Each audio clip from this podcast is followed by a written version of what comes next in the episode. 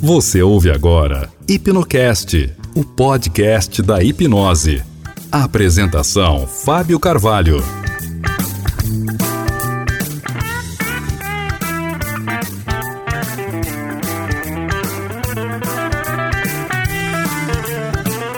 Olá, seja muito bem-vindo, seja muito bem-vinda a mais um Hipnocast. Hoje nós vamos falar sobre hipnose forense.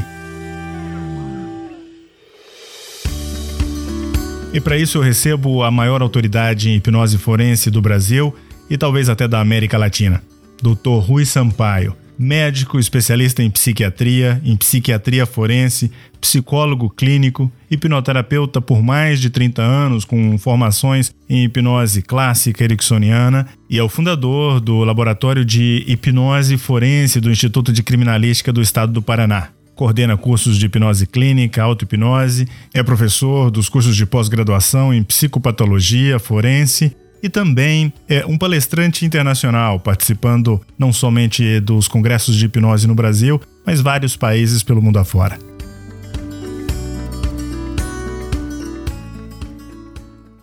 Doutor Rui, seja muito bem-vindo aqui ao Hipnocast. É, por favor, se apresente dizendo onde você mora e também uh, o que o senhor faz. É, Fábio, o meu nome é Rui Fernando Cruz Sampaio. Eu moro em Curitiba já há muitos anos. E a minha formação, é, primeiro foi na área de psicologia.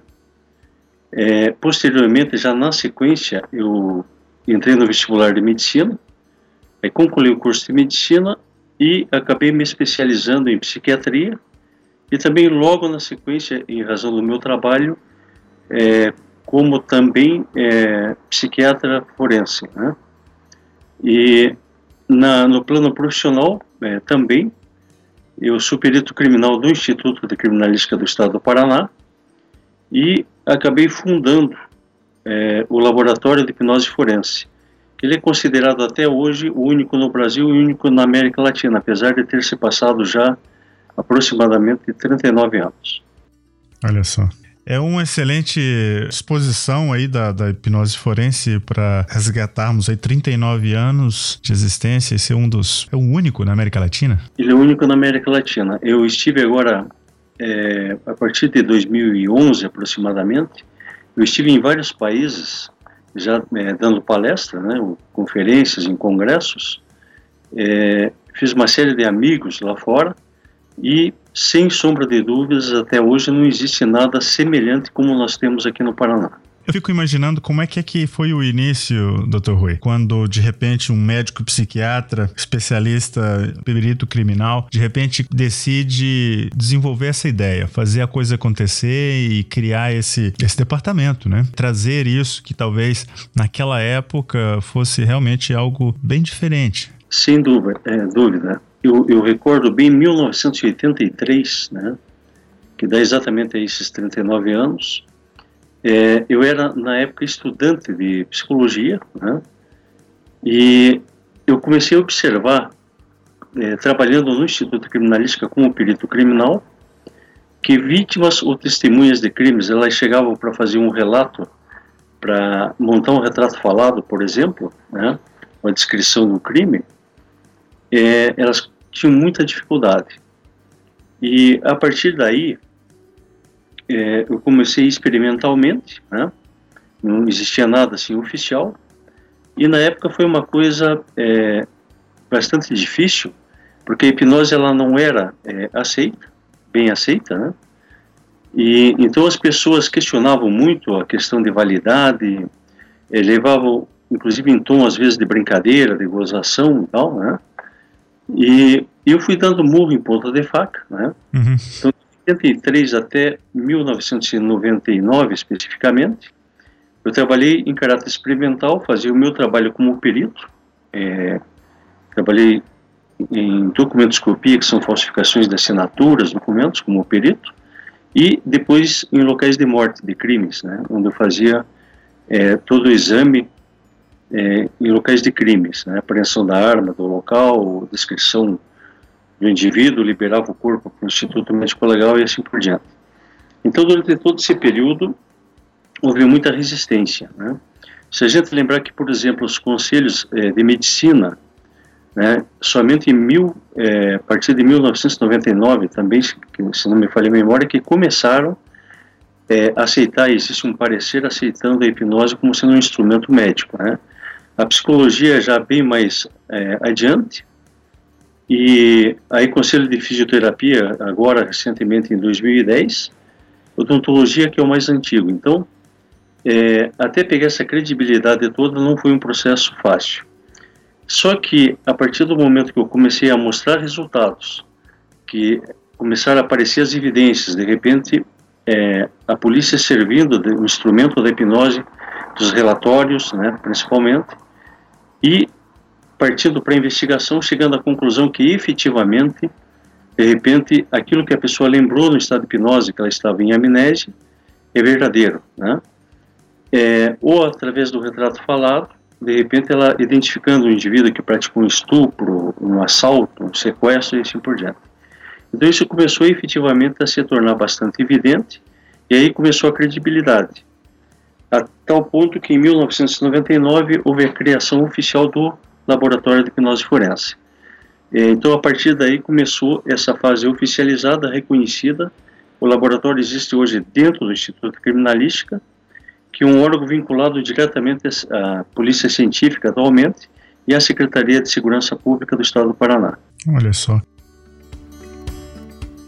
Eu até fico curioso e fico tentando fazer talvez um paralelo agora. Vou aproveitar e te perguntar isso. Se nós compararmos a hipnose como é vista hoje, não necessariamente apenas pela, pelo fato de estar regulada e aceita pelos conselhos né, vinculados à área da saúde, mas se, se pudéssemos comparar a percepção das pessoas em geral, do público em geral, e principalmente das cortes que de repente pudessem considerar eh, os resultados ou, ou o trabalho da, da, investigação forense. Se comparássemos lá há 39 anos e hoje, eh, qual seria a diferença, né? qual seria o panorama de comparação aí dessa percepção daquela época com agora? É sem sombra de dúvida. Na, na época, quando estava nessa fase experimental, é, havia uma, muita resistência, inclusive na solicitação do pedido da, do, desse tipo de exame, né? Uhum. Até que é, também pela divulgação, pela mídia, pela imprensa, de repente começou a haver uma procura maior, né? A tal ponto que as delegacias especializadas, né? Por exemplo, a delegacia é, de crimes contra a pessoa, né? O DHPP aqui do, do Paraná, uhum. é, é delegacia da mulher, né, ligada a casos de, de, estupro, crimes contra a mulher, é, começaram a haver uma solicitação muito maior. Alguns casos até de acidente de trânsito, que o indivíduo viu a placa do veículo, viu as características do veículo e acabou esquecendo. Então, hoje em dia, é, ela existe uma aceitação assim muito grande, né? É, Existem pedidos tanto de delegacias quanto de promotores, é, alguns casos do próprio juiz, né? Hum. É, agora, eu sempre é, faço lembrar o seguinte, que a hipnose, é, eu nunca dei a ela um cunho de prova, né?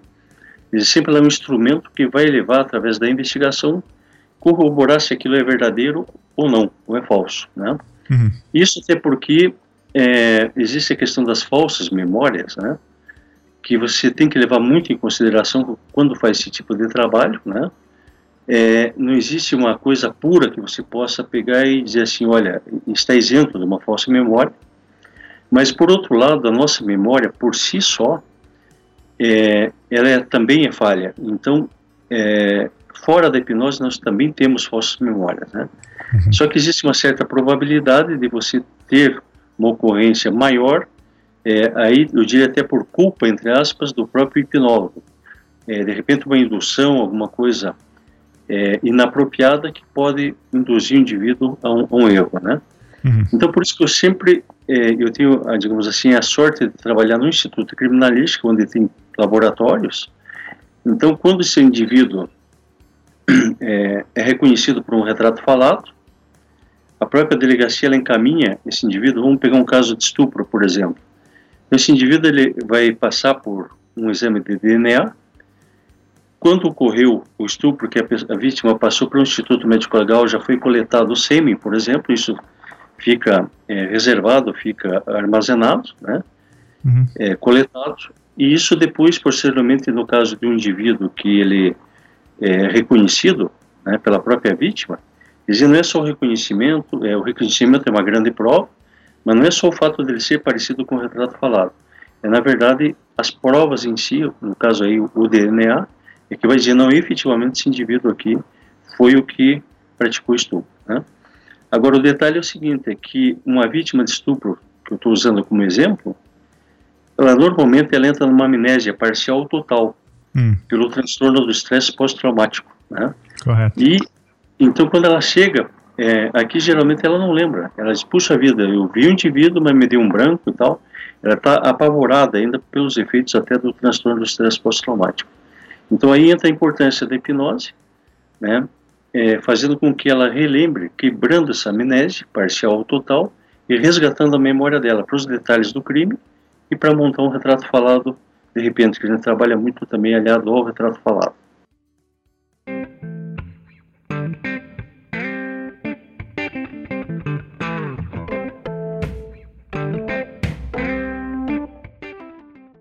E aí é um resgate da, da, da capacidade de, de recordar, né? de, de lembrar que a pessoa tem, né? Eu imagino que aí o trabalho é feito uh, basicamente fazendo um processo regressivo. Nesse caso, no caso de de repente tratar de lembrar de elementos para poder facilitar aí a, uh, o retrato falado. Existem casos em que o crime é bastante recente. É, aconteceu hoje, aconteceu ontem, dois, três dias, a semana passada. É, então são é, casos assim bem recentes, que a vítima está traumatizada com amnésia parcial ou total. Agora existem casos que eu peguei que efetivamente é um desafio. É, por exemplo, eu tenho assim dois casos é, de crimes que aconteceram há 14 anos atrás. A pessoa não lembrava dos detalhes do crime, né? Uhum. E, e a, a polícia também não tinha solução. O crime já estava quase prescrevendo. E a hipnose foi importante. Então, nesses casos, eu trabalhei com regressão, né? Certo. Aí, lá no dia que o, do, do fato do acontecimento do crime, e aí é, eu fui resgatando os detalhes do crime. Então, é, só para citar um exemplo, um caso que está até, eu acho que publicado, é, é foi caso de mídia, inclusive. Hum.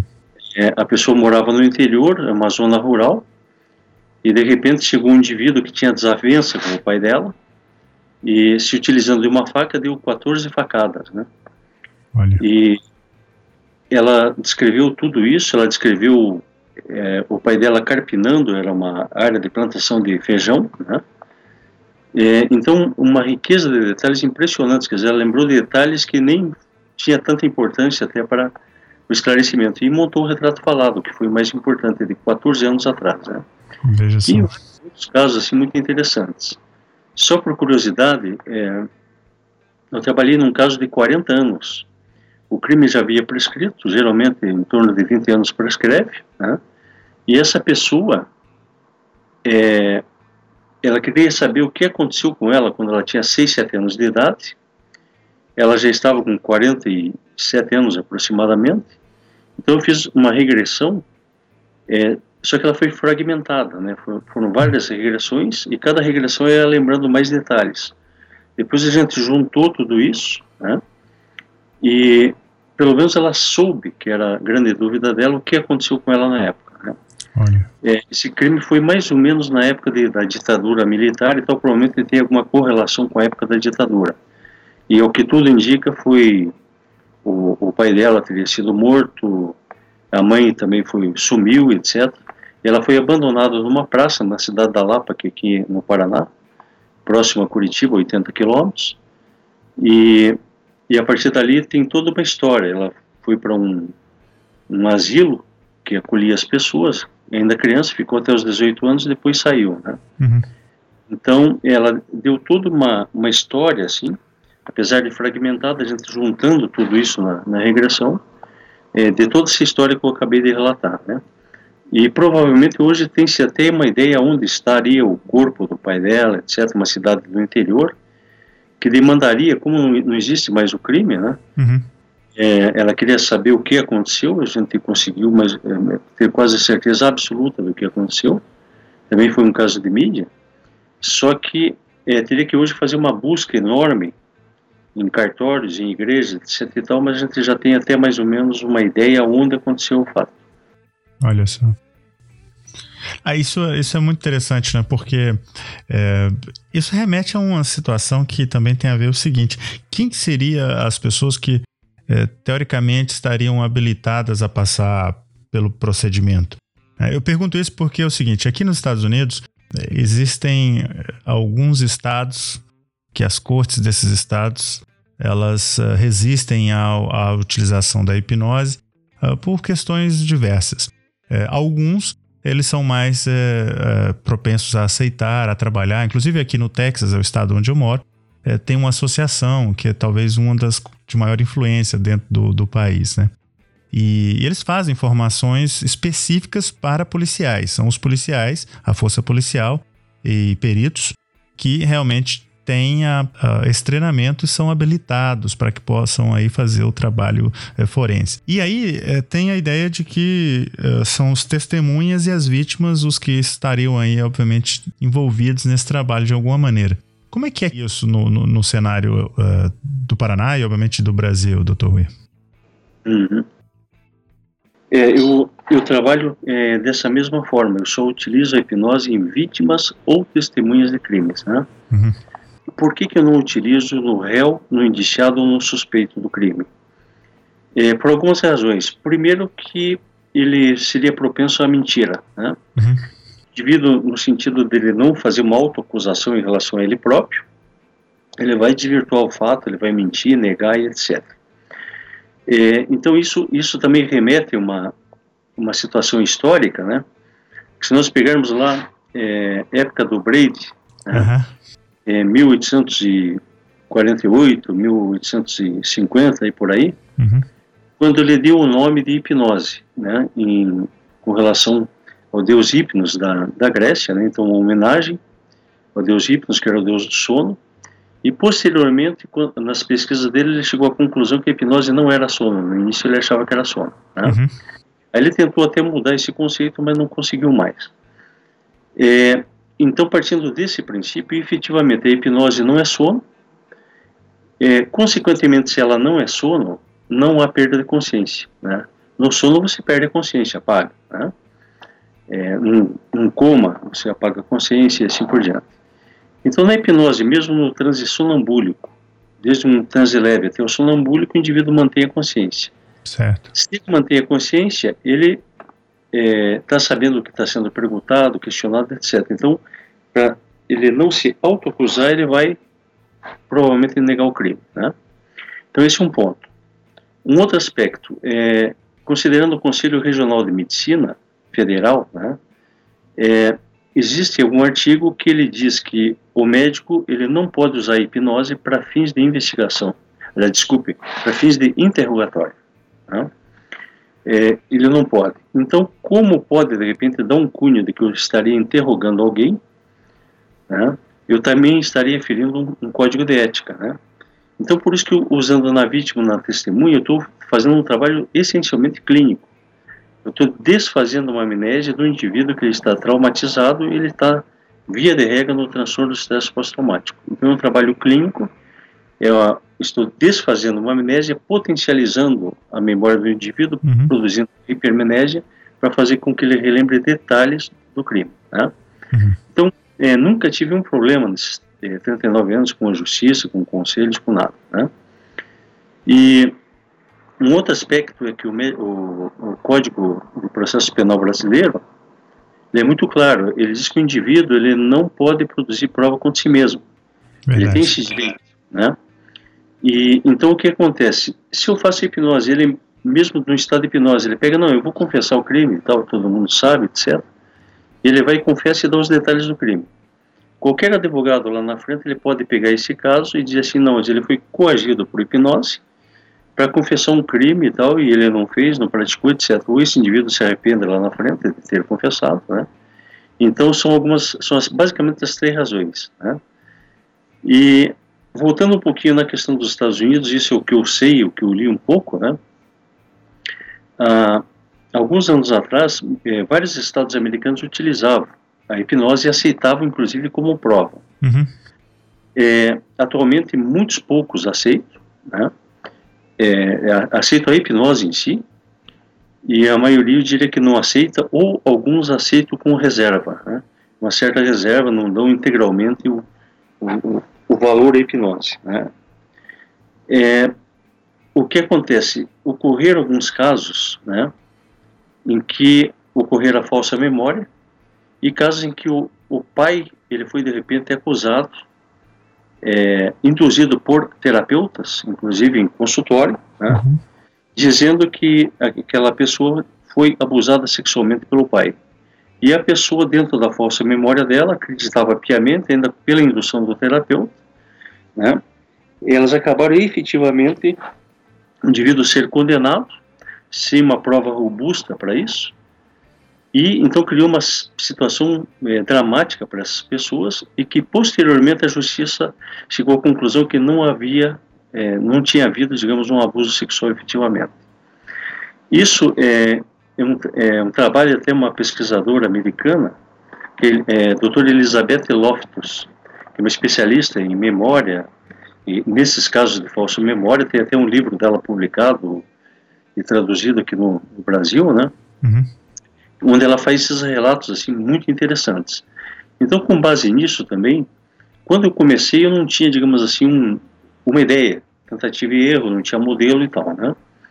E, logicamente, aí você vai aprendendo ao longo do tempo e tal. Então, hoje o, o trabalho está, depois de 39 anos, num ponto, assim, ideal, é, fabuloso, diria, né? E, então, onde você vai percebendo e vendo tudo isso, entendendo os porquês das coisas e assim por diante, né? Então, basicamente, é, é isso. Então, eu só uso na vítima o testemunha. Por quê? Porque a vítima ou testemunha, ela tem interesse em esclarecer o fato, porque ela está envolvida no fato como vítima, ou ela quer auxiliar a sociedade, auxiliar é, alguém é, como uma pessoa humana, como um indivíduo pertencente à sociedade. Então eles têm interesse no esclarecimento e não na mentira, uhum. com raríssimas exceções. Né? É, eu tive dois casos ao longo de, desses 39 anos de simulação de hipnose. Né? É, apesar de ser é, uma vítima, duas vítimas, né, as duas acabaram simulando. Eu constatei isso não pela hipnose em si, porque o indivíduo pode mentir no estado de hipnose, mas pela minha percepção como terapeuta, como psicólogo e como é, psiquiatra. Olha só. Sabe que falando disso, né? E aí me remete a, a essa questão de dos protocolos e, e, e da, da preparação, né? Você mencionava tentativa e erro para poder, obviamente, durante um período de praticamente quatro décadas, isso é muito material, é muito conteúdo, né? Imagino que são, enfim, um conjunto de centenas de casos aí, talvez, uh, sendo trabalhados. Né? É, hoje eu tenho mais de 800 casos ao longo desses anos. Olha só. Onde é hipnose forense. É, um laboratório com grande profundidade e uma lista vasta aí de, de exemplos. Fico imaginando o quanto disso talvez um dia pudesse estar disponível é, esse trabalho de forma até publicada, né? E eu não sei se foi feito ou se talvez até poderia ser, chegar a ser feito. E aí eu fico pensando, doutor Rui, é, na tua opinião com relação a isso, né? É, é, algo que faz sentido, de repente, publicar e levar adiante? Tem algum tipo de, de trabalho que foi feito, ou que está sendo feito, ou que pretende ser feito? É, eu tenho é, publicado 1900 e comecei em 83, 88, 1988, uma revista nossa da Associação de Criminalística, uma revista científica. Uhum. Então ali eu publiquei um, um, primeiro artigo intitulado Hipnose nas Investigações Criminais. Então ali eu estava com cinco anos de experiência e tal, e então fiz um, um trabalhinho nesse sentido. Aí, é, mais recentemente, em 2010, existe um, um capítulo de um livro de um amigo meu, que escreveu um livro sobre representação facial humana descritível, que seria o retrato falado, e tem um capítulo meu sobre hipnose e memória, dentro desse é, hipnose e memória no, na representação facial humana descritível. Excelente. É, ainda eu faço uma correlação entre o trabalho, o funcionamento da memória, os casos e tal. E mais recentemente, em 2013, existe um livro chamado Manual Brasileiro de Hipnose Clínica, do Dr. Marlos Vinícius Costa Ferreira. Ele é um neurologista aqui de Curitiba, é uma pessoa assim fenomenal, é um, é um pesquisador. Uhum. Ele tem quatro grandes livros, livros assim na faixa de mil páginas. Conheço. E todas as pesquisas dele ele conhece a fundo, né? E esse manual, eles são ao todo, se não me falha a memória, 30 capítulos. O capítulo 26 é, é meu sobre hipnose forense. Nesse capítulo, eu desenvolvo um protocolo de hipnose forense. Esse protocolo, é, ao longo dessa minha experiência, eu desenvolvi ele, né, e ele está publicado nesse livro, fala um pouquinho da questão das falsas memórias, as variáveis intervenientes que interferem no processo, né, como, por exemplo, a distância, a luminosidade, etc.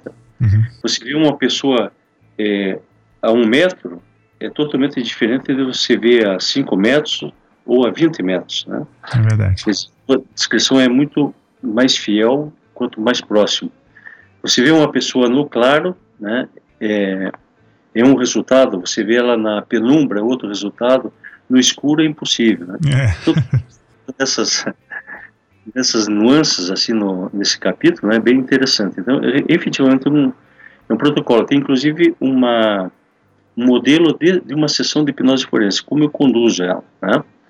E tomando os cuidados também na falsa memória, que tem perguntas chaves, é, direcionamento aberto da entrevista, etc. Uhum. Que é, evito, minimizo muito a questão da falsa memória. Né? Então, esse capítulo. E eu quero agora começar já a partir desse ano, eu quero escrever agora um livro sobre a hipnose forense, que aqui, pelo menos no Brasil, não existe nada nessa área, né? E, e uma coisa interessante que começou a acontecer este ano também, eu, eu dou aula em pós-graduações em algumas faculdades como professor convidado, na área de ciência criminal, ciências forenses e tal. Uhum. E aí introduziram uma cadeira de hipnose forense. Excelente. Então, geralmente, né? E então a procura é, é, é, muito grande, a satisfação dos alunos, a curiosidade é muito grande, a tal ponto que este ano começou a surgir, surgir uma série de oportunidades de cursos, efetivamente. Então, por exemplo, é, agora esse ano eu já estou com um curso em Fortaleza, curso em Salvador, tudo em pós-graduações. É, curso no Rio de Janeiro, agora em junho, sobre hipnose forense. São cursos de dois dias, onde eu levo todo um pouco desse conhecimento é, para pessoas interessadas, são pessoas da área, geralmente psicólogos que têm interesse. Né? Uhum. Então, está nascendo algo nesse sentido. Só falta agora escrever o livro para sacramentar. Levar adiante, né? Sabe que eu pergunto isso porque é, é, realmente muito importante, né? Porque são quatro, praticamente quatro décadas de, de conteúdo, de informação, de experiência e, e levar essa mensagem adiante é, faz todo sentido. Eu fico imaginando é, o quanto, obviamente, o Paraná é, tá aí despontando, né? Já durante essas últimas quatro décadas com relação à hipnose forense. Mas eu fico imaginando outros estados da federação, outros lugares que talvez eh, tenham tido algum ou outro interesse ao longo do tempo. E eu não sei se talvez agora é o momento que está aparecendo esse interesse ou se isso já uh, surgiu talvez uh, no passado. Como é que, é que foi e como é que é essa, essa dinâmica? E, infelizmente, Fábio, é, nós sabemos a, a situação é, do Brasil, dos estados, do governo, e principalmente agora, você deve estar acompanhando a questão toda que está acontecendo no Brasil. Né? É, o Paraná continua, continua na vanguarda, né? É. Nesse contexto também. é, também. Então, o que acontece, é, eu já tive várias pessoas que procuraram, inclusive eu já fiz, apesar de eu trabalhar só aqui no Paraná, eu já tive convites para fazer casos. Fiz um caso para São Paulo, fiz um caso em Rondônia, é, fiz um caso no Piauí, dois casos de muita repercussão e que foi a solução foi dada pelos retratos falados na época, crimes de repercussão na época, né? Uhum. E então eu já tive convite, por exemplo, para Rondônia, para é, eles montar algo lá e eu dar uma assessoria já tive convite para Santa Catarina, tive convites. É, São Paulo começou a montar um laboratório e estava basicamente tudo para ser inaugurado em 2011. De repente houve uma mudança de governo, mudança de secretaria, uhum. e aí simplesmente o pessoal esqueceu o projeto. Olha só. Dizer, não mudaram nada, não levaram adiante e esqueceram o projeto todo. E agora, recentemente, também tem uma pessoa de Goiânia que tem interesse em montar, uhum. mas também já fiquei sabendo que parece que deu para trás lá o, o projeto. Ou seja, quer dizer, no Estado é tudo muito difícil, tudo muito burocrático. Né? É, as pessoas é, não dão o devido valor, às vezes, às, às coisas importantes. A, a burocracia é, é muito grande, né? Então sempre eles acham que tem algo que é mais prioritário, algo que aparece mais e assim por diante, né? Então isso é basicamente em todos os setores. Então infelizmente até hoje eu não tive a felicidade de ver efetivamente funcionando algum outro laboratório aqui no Brasil, que aliás eu me colocaria à disposição, né? Para dar uma assessoria, para orientar, para esclarecer, para dizer como isso funciona uhum. e assim por diante, né? Mas infelizmente até hoje isso não, não aconteceu. Quer dizer, continua, apesar de 39 anos, sendo pioneiro é, no Brasil. Ah, é que seria muito bonito, né? Ver outros núcleos também expandindo a partir desse, desse pioneirismo aí, doutor Rui. Uh, eu, eu, eu fico aqui agora também é, fazendo um paralelo com um profissional que, que tem aqui, até no Texas, que é o Dr. Marx uh, Howell ele tem muita coisa similar, né? É, apesar de que ele tem um, tem um background aí, um, histórico mais uh, da força policial. Ele faz esse trabalho de, de, de, cursos também. E uma das coisas que me chamou a atenção é que uh, os próprios policiais aqui fizeram uma organização, uma associação, para poder estudar hipnose. E a partir daí utilizar é, protocolos, é, certificações, enfim, checar requerimentos, é, coisas do tipo como, por exemplo, é, assegurar que cada é, investigação ali, os registros da, da sessão hipnoterapêutica, não, não, aí nesse caso não seria sessão hipnoterapêutica, né? Seria sessão de hipnose forense.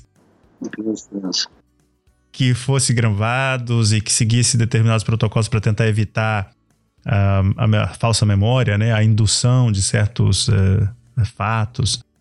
É, eu, isso seria, seria bem interessante, né? porque toda a informação está aí contigo e levar isso adiante.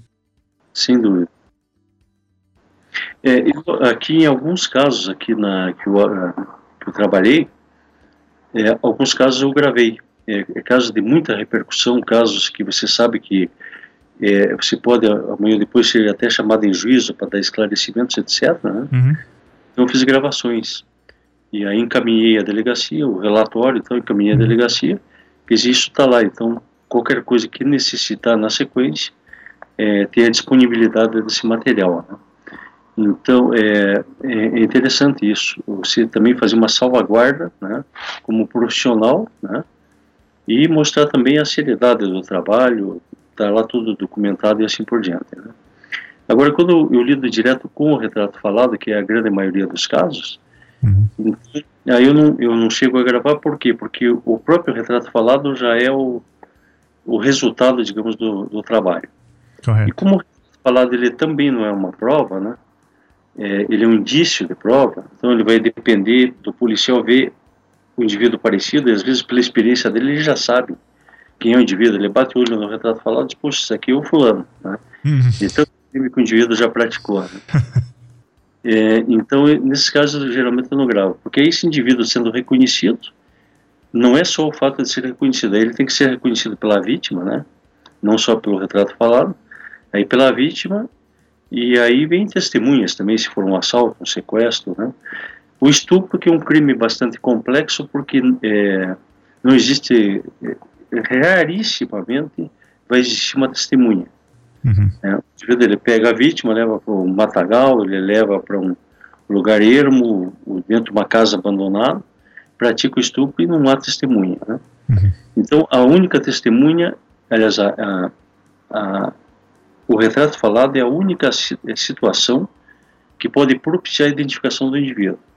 Só que a vítima chega traumatizada, né? Há casos em que eles espancam, eles batem, ocasionam hematomas, né? Uhum. No rosto e assim por diante. Tem casos assim dramáticos. E, então, nesses casos, a, se não existir um retrato falado, esse caso vai para esquecimento. Esquecimento porque não existe nenhuma pista. A pista única é o retrato falado. Uhum. Não tem testemunha nada. Aí sim, aí, houve o um retrato falado, a pessoa foi identificada pela vítima, né? também ainda não é a prova em si, aí vem a, a prova que seria o exame do DNA no, caso de estupro, como eu comentei. Se for um acidente, aí vem a, a identificação do veículo, a, a, o veículo passa pela perícia, comprova-se que participou do acidente, às vezes tem a marca de sangue, resquício de sangue, tem vários casos que eu atuei, em que isso foi bastante evidenciado. Então aí sim, é a prova e aí o indivíduo vai ser julgado com base nessas provas. Só que a hipnose foi o elemento que levou uh, o indício para se buscar essa prova. Então, para reavivar a memória, né? Para poder trazer a, a, hipermnésia e garantir aí, trazer detalhes para o retrato falado. Sim, dúvida. Isso aí. Nós chegamos ao final da primeira parte do episódio sobre hipnose forense com o Dr. Rui Sampaio. Este é um programa que foi gravado com quase duas horas de duração. Então você pode ter certeza que os próximos episódios vão trazer a continuidade dessa conversa e também eu tenho certeza que você vai gostar muito do que vem pela frente. Muito bem, este foi mais um Hipnocast e eu quero agradecer mais uma vez por você fazer parte aqui da nossa comunidade de Hipnocasters. É verdade. Lá no telegram.me barra hipnocasters, nós temos um grupo de ouvintes aqui do Hipnocast que estão bastante ativos e que estão lá compartilhando ideias e continuando a conversa que nós temos aqui através do podcast.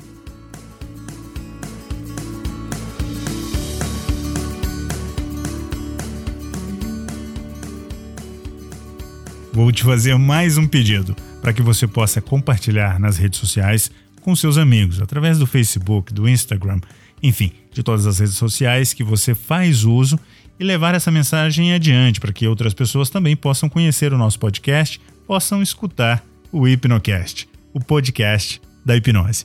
Um grande abraço e até o próximo episódio. Você ouviu o Hipnocast, o podcast da hipnose.